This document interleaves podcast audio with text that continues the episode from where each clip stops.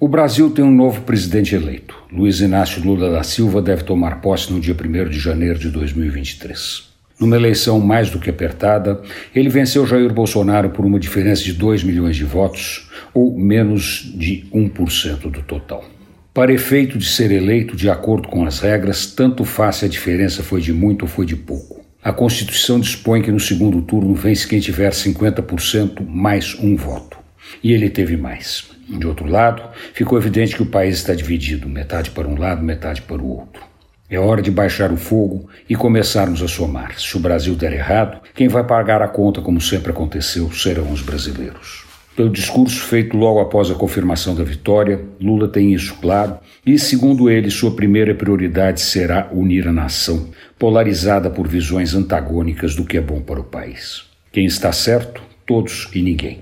A democracia é o melhor regime que existe porque permite a convivência dos opostos.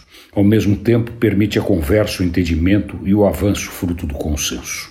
É hora de buscar a conversa, o entendimento e o consenso. Sem isso, a situação que está ruim vai piorar e quem vai morrer com a conta somos nós. Lula não foi eleito pelo PT nem para implantar a plataforma do PT. Lula foi eleito pelos milhões de brasileiros que acreditam que o radicalismo de esquerda ou de direita não vai a lugar nenhum.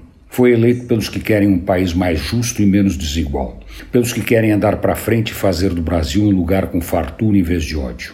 Ele tem que unir o Brasil e isso não será fácil, mas com a ajuda das pessoas que o elegeram e boas propostas para o país, ele tem tudo para chegar lá. Antônio Penteado Mendonça para a Rádio Dourado e crônicasdacidade.com.br.